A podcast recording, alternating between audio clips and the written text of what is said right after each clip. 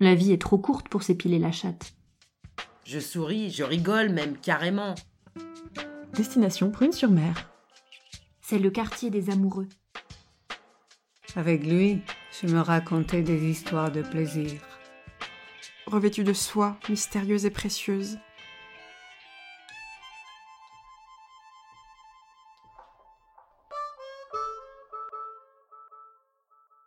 Aimer beaucoup. Sauver le clitoris planétaire. Suivre les lignes du vivant. Le monde entier est un théâtre. Finalement, c'est la routine qui me fait peur.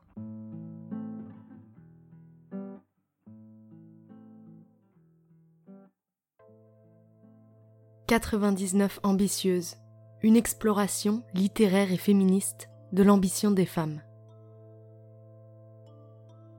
Épisode 3 Révolution. Changer le monde.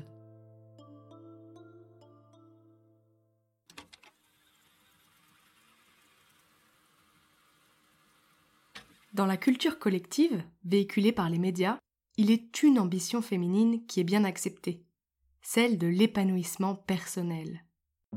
Une femme qui réussit est une femme heureuse, une femme épanouie. Et l'essor prodigieux du business du développement personnel au féminin témoigne du succès de ce discours. Réveillez la badass qui sommeille en vous et transformez votre vie. Découvrir les énergies créatrices du cycle féminin et s'épanouir. Guérir son féminin, les 39 clés de transformation. Mais derrière son aspect lisse, bienveillant et positif, ce discours a quelque chose de pernicieux. Parce qu'il renvoie une fois de plus les femmes au domaine de l'intime et du bien-être privé. Il est évidemment important que les femmes prennent soin de leur santé mentale et physique, mais inviter les femmes à s'occuper d'elles-mêmes, à faire du yoga, à manger du quinoa, c'est aussi une manière de les sortir du domaine de l'action, et donc du champ politique. C'est leur rappeler qu'elles doivent rester douces, accommodantes et obéissantes. Ainsi donc, la douceur et l'esprit de conciliation sont érigés en qualité féminine idéale, ce qui les invite à ne pas faire de vagues, à ne pas hausser le ton, à contenir leurs émotions. Et cela nourrit chez elles une certaine réticence vis-à-vis de leur propre colère. D'autant plus que pour une femme, se mettre en colère en public est souvent stigmatisé. Qu'une femme s'emporte sur un plateau télé, par exemple, et on la renverra à son émotivité, à son hystérie, voire même à son cycle menstruel. Ce sont vos chiffres. Non, mais calmez-vous, madame, ça va bien se passer. Aujourd'hui, il y a une baisse de 30%, ça va bien se passer. Non, mais Il y a Gérald 30% Darmanin, de attendez, baisse. pause. Oh, je vous demande pardon. Comment Ça vous va bien se passer, madame, vous allez voir. Ces remarques ne sont pas anecdotiques, elles sont même fréquentes, autant dans les sphères de pouvoir médiatisées que dans les cercles plus privés, lors d'un dîner de famille ou un débat entre amis par exemple. Elles témoignent de la volonté de réduire la colère des femmes au silence. Et cette entreprise s'ancre dans une longue tradition. L'exemple du mythe de l'hystérie féminine est assez édifiant. On doit ce terme à Hippocrate, père fondateur de la médecine qui vivait en Grèce antique. Hystérie, ça veut dire utérus en grec. Et c'est le terme choisi par Hippocrate pour désigner des comportements étranges qui toucheraient spécifiquement les femmes. Le mythe d'une maladie de l'utérus typiquement féminine va traverser les siècles et généraliser l'idée que les femmes sont asservies à leur système génital et ne peuvent donc pas être prises au sérieux. Même Valérie Pécresse, qui n'est pourtant pas connue pour son féminisme radical, déclarait sur le plateau de LCI en décembre 2021 Si un homme crie c'est un chef, une femme qui s'emporte c'est une hystérique. Cette suspicion persistante d'hystérie féminine permet de comprendre la peur que les femmes peuvent aujourd'hui avoir de leur propre colère. Or, la révolte n'est pas un crime, la colère est même saine et nécessaire, et il est essentiel que les femmes se réapproprient ce sentiment qui peut être le moteur de leurs revendications. Car l'ambition des femmes, c'est aussi de lutter pour changer le monde. C'est sur ce terrain de révolte individuelle et d'utopie collective que nous avons poursuivi notre quête littéraire, en nous inspirant de l'œuvre de Lucy Hellman. Lucy Hellman est une romancière contemporaine britannique et américaine, et dans son roman Les Lionnes, elle nous parle d'une femme, mère au foyer, qui vit son quotidien dans sa cuisine, en Ohio. Elle a vaincu la maladie, et dans sa tête, elle rumine son indignation contre la précarité, les folies du monde, ses dangers, les fusillades dans les écoles, l'asservissement des femmes, l'extermination des Amérindiens. L'inventaire de son quotidien est marqué par la révolte et rythmé par sa formule répétitive, le fait que. Quand elle était petite, le fait que la poussette s'est juste mise à rouler et je n'ai pas pu la rattraper à temps, et elle a basculé au bord du trottoir, et Stacy s'est coupée à la main. Le fait que je me suis sentie tellement coupable. Et le fait que c'est encore le cas. Le fait que j'ai détourné les yeux une seconde pour mettre les courses dans le coffre. Le fait que les gens disent toujours ça quand il arrive quelque chose d'horrible à leurs enfants. J'ai détourné les yeux une seconde. Et il s'est fait écraser, kidnapper, emporté par les eaux. Le fait que j'ai regardé autour de moi, et c'était comme cette scène dans Babar, et alors je l'ai vue, qui saignait et qui pleurait. Le fait qu'elle a pleuré pendant des heures et que je me suis sentie encore plus coupable. Le fait qu'aucune personne normale ne lâcherait une poussette même une seconde. Le fait que je dois être la pire mère du monde. Le fait que Léo dit que je suis une bonne mère. Mais enfin, qu'est-ce qu'il en sait? Le fait qu'heureusement, il ne me voit pas quand ça va mal. Enfin, j'espère. Le fait que sans Léo, je ne sais pas comment je ferai pour continuer. Le fait que c'est la seule personne qui semble m'apprécier. Le fait qu'il m'aime et rende tout ça supportable. Le fait que Jake suce son pouce. Et Ben fait encore pipi au lit parfois quand il est trop fatigué. Et Gillian est obsédée par les vidéos de maquillage. Le fait que rendre quatre humains opérationnels, les amener vivants jusqu'à l'âge adulte, c'est une sacrée entreprise. Course contre la montre, Big Bang, Big Mac. Sans parler de tous les conduire à l'école le matin, séance de motivation, kung-fu, karaté, vélo, bouteille de lait pleine d'urine, peluche, UPS, GPS. Le fait qu'un type a abattu deux ingénieurs indiens au Kansas, juste parce qu'il croyait qu'ils étaient iraniens. Le fait que ce type ne savait même pas sur qui il tirait. Et l'un des deux est mort. Le fait qu'il prenait juste une bière après le boulot, et voilà que ce type débarque et leur tire dessus.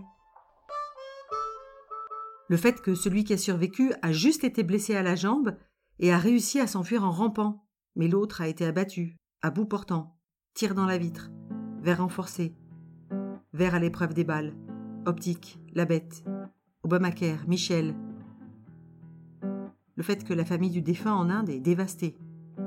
Le fait que toute l'Inde est dévastée le fait que c'était tous deux des ingénieurs venus travailler sur un GPS.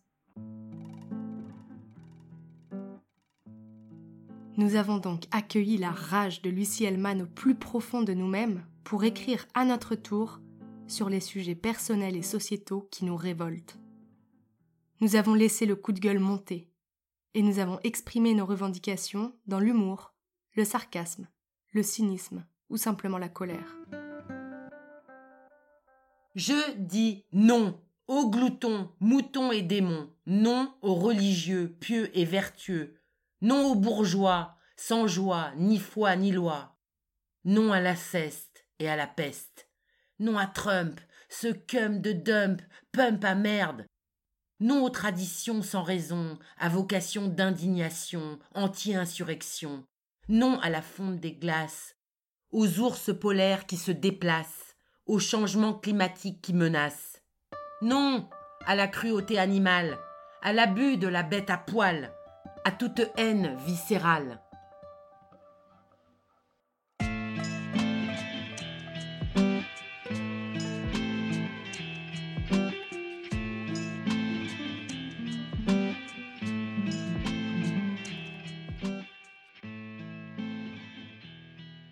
Je dis non aux mots blancs, vides, bavantes et bêlants de fausse bienveillance. Les du coup, les belles journées, les pas de soucis. Je dis non au prenez soin de vous. Je dis non au parking, au meeting, au building. Non au contouring, au marketing, au tuning. Non au planning, au budgeting, au controlling, au shaming, au consulting. Je dis non aux indicateurs de performance.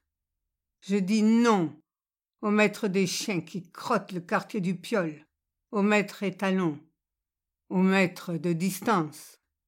Je dis non à la kardashianisation du monde, à la cyrillanounisation de la pensée, à l'instagramisation de l'esthétique, à la facebookisation de la conversation, à la bisounourification de la morale, à la youpornisation du sexe.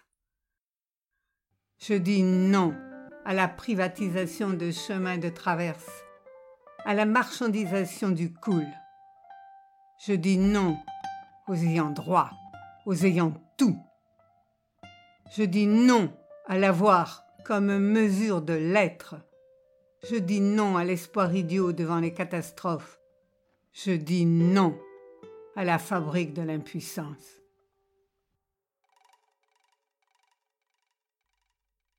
Le fait que j'enlève mon masque pour grignoter quelques amandes, le fait que je tarde à le remettre, le fait que la contrôleuse est épuisée ce soir, le fait qu'il est 22 heures, grosse journée, pas pleurer dans le TGV, le fait qu'elle m'invective, envie d'en découdre, le fait que je suis étonnamment détendue, le fait qu'elle insiste, vous la voulez vraiment cette amende Le fait que ça fait 8 heures de train.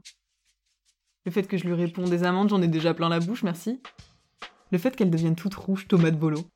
Le fait qu'elle m'émeut tellement. Le fait que j'aimerais la câliner. Viens donc dans mes bras, ma grande folle, pour la consoler de son métier de merde. Le fait qu'elle répète et bafouille. Vous la broutez crément, cette limande Le fait que j'éclate de rire. Le fait qu'elle m'excite à son tour. Le fait que, quoi que je dise rieuse, elle sera furieuse. Le fait que la destination est connue. Le fait qu'elle a besoin d'accéder à sa jouissance par l'amende. Le fait que l'éros contrôleur est sans surprise. Le fait que tu vas te la prendre cette amende. Destination Prune-sur-Mer. Le fait qu'elle jouit de surveiller et punir. Le fait que je lui demande sociologiquement est-ce que ça vous fait jouir? Le fait qu'elle prenne les passagers à témoin en vitupérant outrage à agent. Le fait que j'ai follement envie de ça maintenant. Le fait qu'elle me cherche ou quoi? Le fait qu'elle m'injonctionne suivez-moi. Le fait que je m'exécute par un oui madame comme un troufion à son commandant le fait qu'aucun passager ne moufte ni ne prend parti, et l'orge de la fuite facile derrière les écrans. Le fait que je pense que ça ferait une bonne anecdote à raconter un de ces jours, si on a encore le droit de rire derrière nos masques un de ces jours. Le fait que la surenchère de l'arbitraire nous pointe. Le fait que la société du contrôle produit des êtres incontrôlables. Le fait que nous voyageons en TGV, très grande vulnérabilité.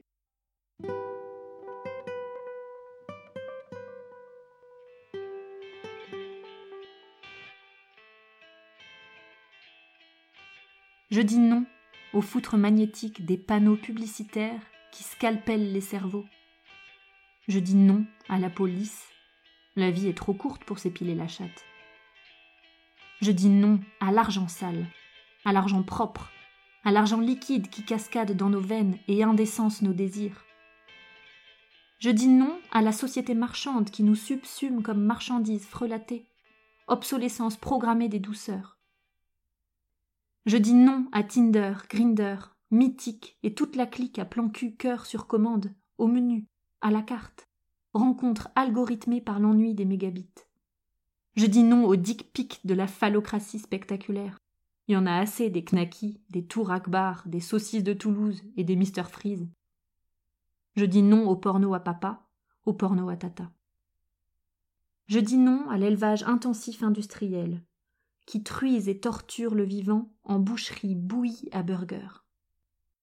Je dis non au Barbie, réification de synthèse, idéalisme mortifère à fabriquer des petites filles complexées, mal dans leur anticorps plastique. Je dis non aux têtes de turc, aux têtes de pipe, aux têtes de veau, aux têtes à claques, aux têtes de gondoles qui font naufrager les bateaux de croisière à Venise.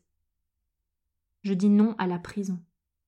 Non, l'enfermement concentrationnaire n'a jamais rendu quiconque meilleur. J'affirme que la vie est vivante, que nous avons la solution, dans nos cœurs qui palpitent à crédit dans ce marais des horreurs, dans ces catacombes monumentales qui frontexent la vie et panthéonisent la résistance.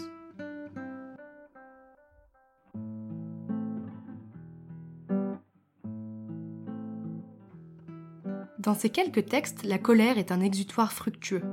Le style de l'harangue est jubilatoire, Les assonances et allitérations martèlent les oreilles, le ton est parfois familier, le rythme saccadé. Mais cette colère est surtout constructive car elle politise le discours et montre que les femmes ont leur mot à dire sur le monde qui les entoure et qui les opprime. Les révoltes exprimées dans ces quelques textes sont plurielles, mais elles ont un moteur commun, la défense du vivant. Et le consensus spontané autour de cette thématique par des femmes au profil si différent est loin d'être anodin. Consumérisme, changement climatique, souffrance animale ou dictate de la beauté, l'indignation des femmes se cristallise sur l'entreprise mortifère du système patriarcal qui instrumentalise, monétise et, in fine, détruit la nature et le corps des femmes.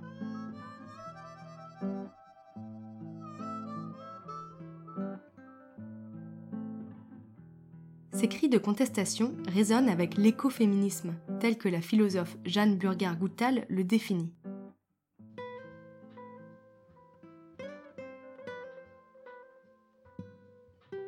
L'idée centrale de l'écoféminisme est que l'oppression des femmes et la destruction de la nature seraient deux facettes indissociables d'un modèle de civilisation qu'il nous faut dépasser. La conscience que ces oppressions font système invite à ne pas se contenter d'un combat écologiste ou d'une lutte féministe, mais à traiter toutes ces racines conjointement. Selon Jeanne Burger-Goutal, penser le féminisme sans l'écologie revient à maintenir le système capitaliste en place, ce qui laisserait simplement plus de femmes privilégiées accéder au sommet de la pyramide sociale. En revanche, l'imbrication de l'écologie et du féminisme établit une radicalité anticapitaliste qui remet en question nos manières de voir les hommes, les femmes, l'histoire, la nature, et permet le vivre ensemble sur une planète habitable. En ce sens, l'écoféminisme est une véritable arme de déconstruction massive. La pensée de Jeanne Burger-Goutal trouve son origine dans les années 70 et le travail de Françoise de Bonne en France. C'est dans son essai Le féminisme ou la mort que Françoise de Bonne utilise pour la première fois le terme écoféminisme en 1974. Il sera ensuite repris par des militantes états-uniennes, anglaises ou indiennes dans les années 80. Les mots que vous allez entendre proviennent de cet essai. C'est une urgence que de souligner la condamnation à mort de toute la planète et de son espèce humaine, si le féminisme, en libérant la femme, ne libère pas l'humanité tout entière à savoir n'arrache le monde à l'homme d'aujourd'hui pour le transmettre à l'humanité de demain. Si l'œuvre de Françoise de Bonne est aussi fondatrice pour notre travail d'exploration littéraire et féministe de l'ambition, c'est aussi parce qu'elle était des premières à appeler les femmes à réinvestir et réinventer les mythes, à s'emparer du pouvoir de la poésie et des mots pour appréhender et tordre le réel. Elle nous rappelle que le renversement de l'ordre établi passe par un renversement des imaginaires et la construction d'un avenir plus désirable dans lequel se projeter. C'est dans cette perspective que nous avons fermé le cycle de la colère en la transformant en une force créative dans les notes pour changer le monde ou sauver la Terre que vous allez entendre. Dix façons, et même plus, de changer le monde selon moi. D'abord changer son monde, son petit monde à soi, rikiki, limité, abîmé. Son petit monde de tics obstinés et aveugles, en se laissant traverser par tout ce qu'on sera capable de recevoir et de toucher, d'entendre et de dire, de penser et de rêver. S'ouvrir au monde. Croire qu'on peut changer le monde. Offrir à chaque terrien et terrienne deux nationalités. Une nationalité au tirage, celle de sa naissance, droit du sol ou droit du sang, et une autre au grattage découverte à l'âge de 18 ans. Née à Stockholm, citoyenne nigériane. Native de Khartoum, citoyenne costaricaine. Le grand loto des passeports. Demandez à chaque homme adulte de porter une burqa de polyester, j'en ai une à la cave, pendant deux heures au soleil, pour bien sentir la valence différentielle des sexes et la transpiration croire dans l'efficacité de quelque chose. De la parole ou du coup de pied au cul, de la méditation ou du faire ensemble, du silence ou de la révolte, du vélo de route ou de la poésie, peu importe. Même si ce viatique est illusoire. Croire que quelque chose de bon peut en sortir. Oser cueillir des idées en touffe. On verra bien si on en fait des bouquets. Ne pas s'y croire. Ne pas se définir par cette croyance. Ne pas la fétichiser. Ne pas avoir des idées sur tout, mais être une idée. Être pacifique et de bonne humeur le plus souvent possible.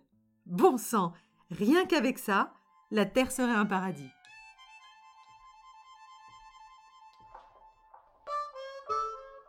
Se lever tôt. Chercher à qui s'adresser. Se chercher une famille d'adoption qui n'est peut-être pas celle qui vous a mise au monde. Se chercher un pays d'adoption qui ne se trouve peut-être pas sur une carte. Se faire une place, la prendre. Écoutez ceux qui n'ont rien à vendre. Honneur au poème. Ce n'est pas le pognon qui sauvera le monde. S'intéresser aux manières d'être au monde des humains, du monde animé et inanimé. Suivre les lignes du vivant. Aimer beaucoup. Cessez de se plaindre. Cessez de se plaindre de ceux qui ne cessent de se plaindre. Aller vite et faire preuve de patience. Changer son rapport au temps. Rompre immédiatement et définitivement avec la fabrique de l'impuissance, l'idéologie de l'impuissance, le confort de l'impuissance. Cent fois sur le métier, remettre son ouvrage, grâce au courage qu'on aura récolté. Rompre immédiatement et définitivement avec le fantasme de la toute-puissance, l'illusion de la toute-puissance, la violence de la toute-puissance.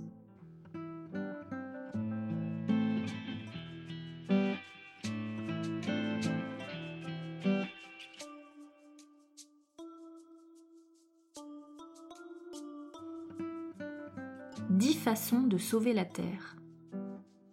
Façon Monique Wittig. Devenir des guerrières du langage par Opoponax. Façon Valérie Solanas. Devenir de vraies salopes pour tailler les hommes en pièces. Façon John Gray. Renvoyer tous les hommes sur Mars et les femmes sur Vénus. Façon Conchita Wurst. Transformer tous les hommes en femmes à barbe. Façon Éric Zemmour remasculiniser les hommes et surféminiser les femmes. Façon Emmanuel Macron. Épouser ses profs de collège et faire chuter la pression démographique sur les écosystèmes. Façon Paul Preciado. Sauver le clitoris planétaire. Façon Cyril Hanouna. Inviter les frères Bogdanov et les sœurs Wachowski à débattre. Terraformer la Terre, matricier la Matrix Pilule bleue ou pilule rouge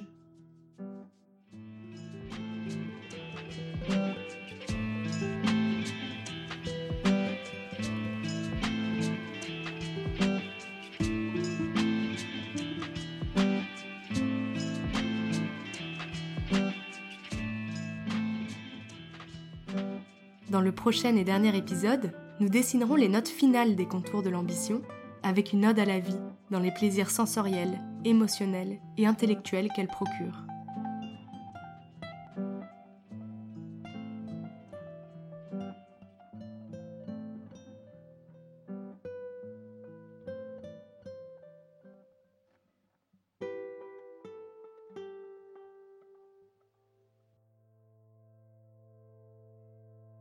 « 99 Ambitieuse est un podcast produit par The 99 Project coécrit par Geneviève Flaven et Apolline Tarbé, et réalisé et raconté par Apolline Tarbé.